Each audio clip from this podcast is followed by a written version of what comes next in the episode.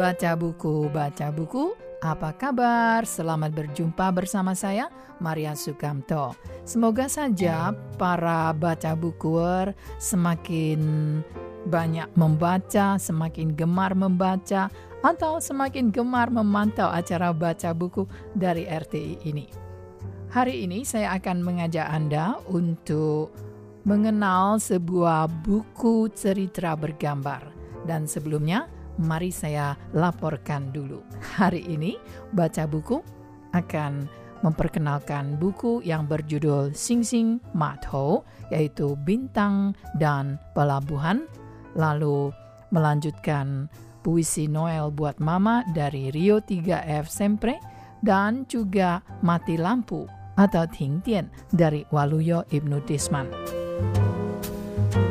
Mengawali tahun 2019, walau sudah memasuki bulan ketiga, sebuah buku cerita bergambar yang cocok untuk segala umur, artinya tidak hanya untuk anak-anak, melainkan untuk orang dewasa pun, buku ini menjadi bahan bacaan yang asik sekali. Nah, buku yang saya perkenalkan hari ini menarik perhatian saya karena kesan baik dari penulisnya, yaitu Ibu Zhang Manjuan. Dan yang kedua, karena ini adalah buku cerita bergambar pertama. Sebelumnya, ia menulis cerita novel, roman, cerita anak-anak yang berlatar belakang sejarah tanpa gambar, lalu cerita dongeng Tiongkok kuno, mengubah sajak-sajak kuno Tang, dinasti Tang, 300 sajak menjadi cerita yang menarik bagi anak-anak kecil. Selain kesibukannya menulis, ia juga membuka taman baca untuk anak-anak yang hanya dibuka saat musim liburan sekolah. Mengajari anak-anak bagaimana mengucapkan bahasa Mandarin yang tepat, mendengar cerita sejarah agar anak-anak mempunyai pendidikan budaya Tiongkok sejak kecil dan menjadi anak yang bertalenta budaya. Buku cerita bergambar sekilas seperti buku kumpulan lukisan seorang artis – tetapi begitu dibuka bukunya, tertarik dengan tulisan di atas lukisan yang indah. Tertarik dengan gambar anak perempuan kecil yang memang menjadi tokoh dalam buku cerita ini. Buku ini berisi cerita perjalanan hidup anak perempuan kecil yang kehilangan dan kemudian mendapatkannya. Mengajarkan kepada pembaca bahwa di saat Anda merasa kehilangan, kemungkinan Anda tengah mengalami nasib baru yaitu mendapatkan perolehan baru. Judul buku bergambar yang sangat bagus kali ini adalah Bintang dan Pelabuhan. Mandarinya adalah Sing Sing. Sing Sing adalah bintang, lalu Mato adalah pelabuhan. Buku ini menceritakan bahwa setiap malam ke malam bintang-bintang naik dan menuruni garis horizon seperti manusia yang terus-menerus mengalami nasib kehilangan, tetapi juga selalu mendapatkan perolehan kembali. Warga di jalan Tatao masing-masing menyimpan rahasia hidup. Ada yang memulai jenjang karier, ada yang mencapai titik akhir kehidupannya, dan nasib akan berpihak kepada siapa? Setiap insan menyimpan rahasia di hati. Demikian pula, Xiao Lu, nama anak gadis kecil, tokoh dalam buku ini. Ia juga menyimpan rahasia di hatinya. Sejak ibunya melahirkan adik laki-laki, Xiao Lu menyadari dirinya telah kehilangan cinta dari semua orang dalam keluarga. Ia berkali-kali ingin membuang adik laki-lakinya yang masih bayi dengan sengaja mendorong adiknya ke taman dan kereta dorong ditinggal dan Xiaolu bersembunyi melihat dari kejauhan. Tapi kalau ada orang yang mendekati adiknya, ia malah segera berlari mendekat dari tempat persembunyiannya, menghardik mengusir orang-orang yang mendekati adiknya. Jadi sangat kontradiksi sekali. Di sisi lain ingin membuang adiknya, tapi di sisi lain lagi ia merasa sayang kepada adiknya. Pakaian Xiaolu dibuat oleh seorang penjahit yang bernama Asen. Mereka bertemu di taman ketika Xiaolu duduk sedih di depan kuil reyot.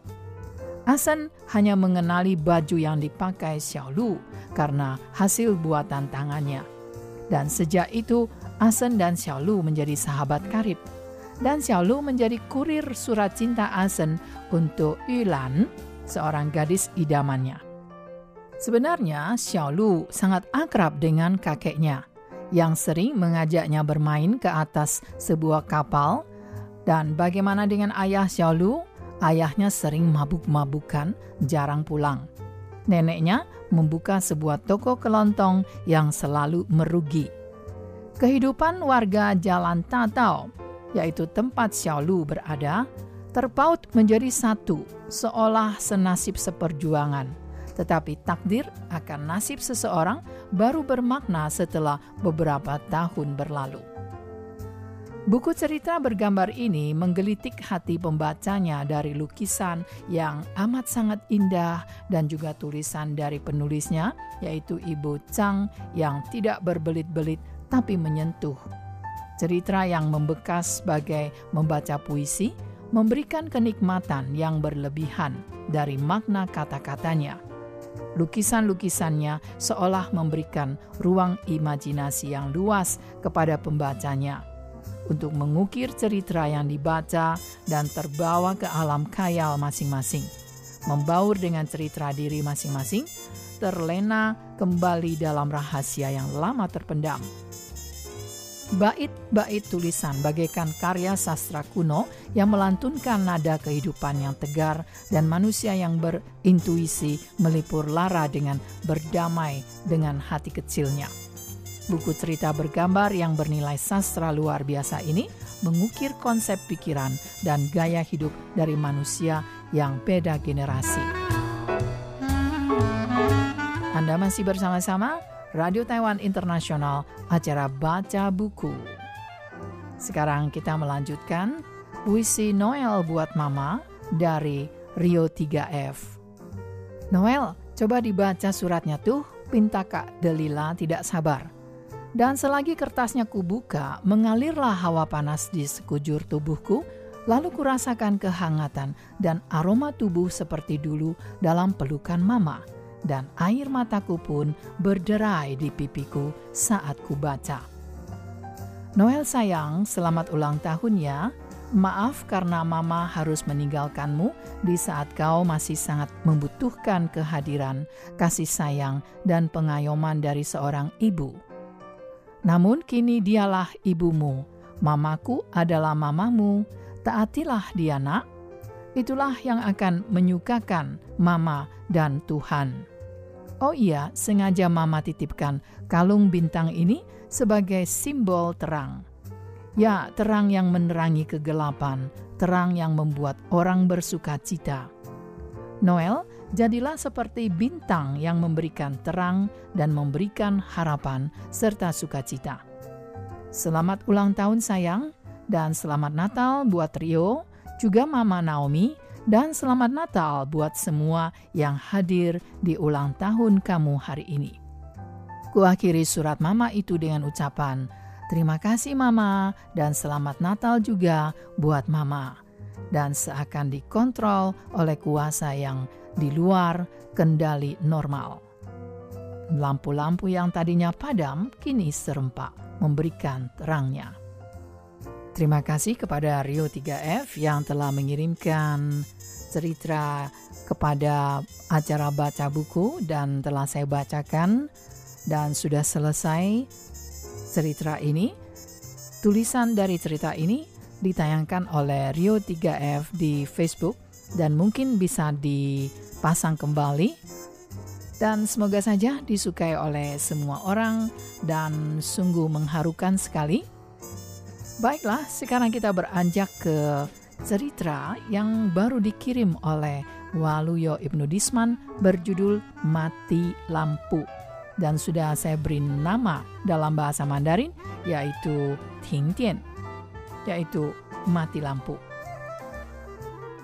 Ibuku terlalu sibuk dengan segala urusannya, mulai dari bisnis online, acara arisan, perkumpulan ibu-ibu PKK, semua terasa sempit waktu yang dimilikinya selama 24 jam. Habis tak tersisa sedikit untukku. Ayah sama saja. Dia tak mau kalah dengan kesibukan mencari segenggam rupiah. Ayah tak mau terlalu rendah levelnya untuk urusan ini.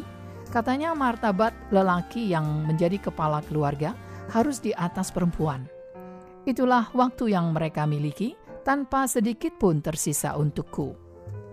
Aku adalah seorang kesepian di mana memiliki jumlah waktu yang sama dengan orang tuaku, 24 jam, terasa sepi, kosong, dan hampa. Entahlah bagaimana menggambarkan kondisiku dalam rumus fisika ataupun kimia. Hampa. Kumpulan awan hitam mengepung segala penjuru arah mata angin dari ujung utara kota hingga batas selatan kota.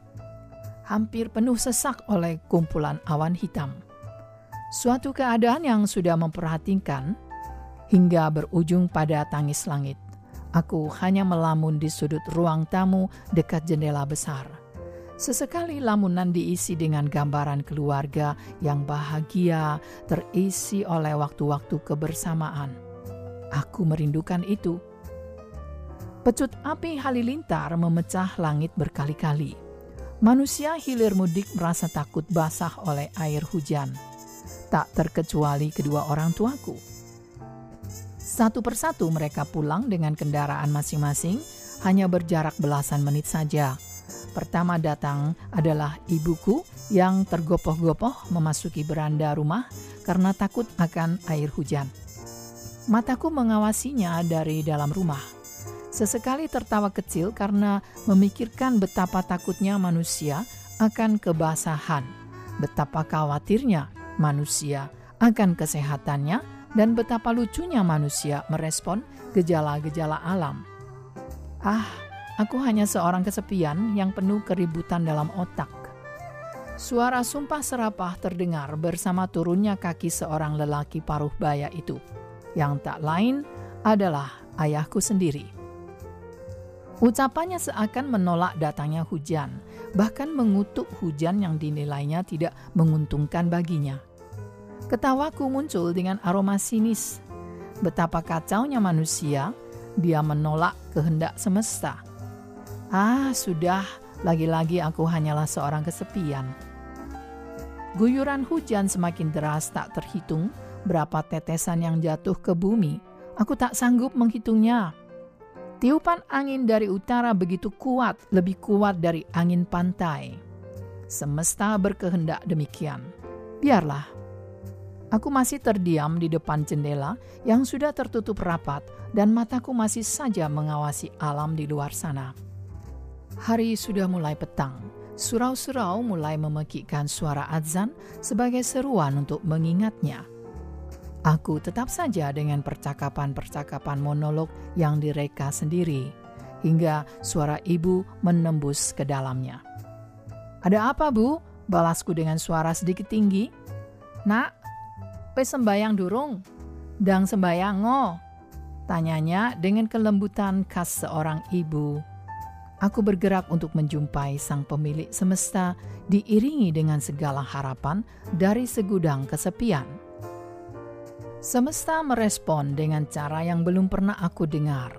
Lampu listrik tiba-tiba mati, hampir seluruh kota padam kecuali rumah sakit dan tempat-tempat penting lainnya. Rumah menjadi gelap, Gelap di depanku menjadi gelap, dinding menjadi gelap. Hanya beberapa barang terlihat mengeluarkan cahaya karena sifat fisika atau kimianya.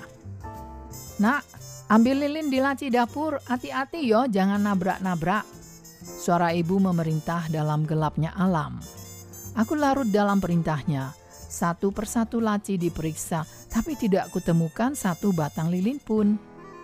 Bagaimana? Apakah bisa ditemukan lilin? Kita sambung pekan depan. Salam buku.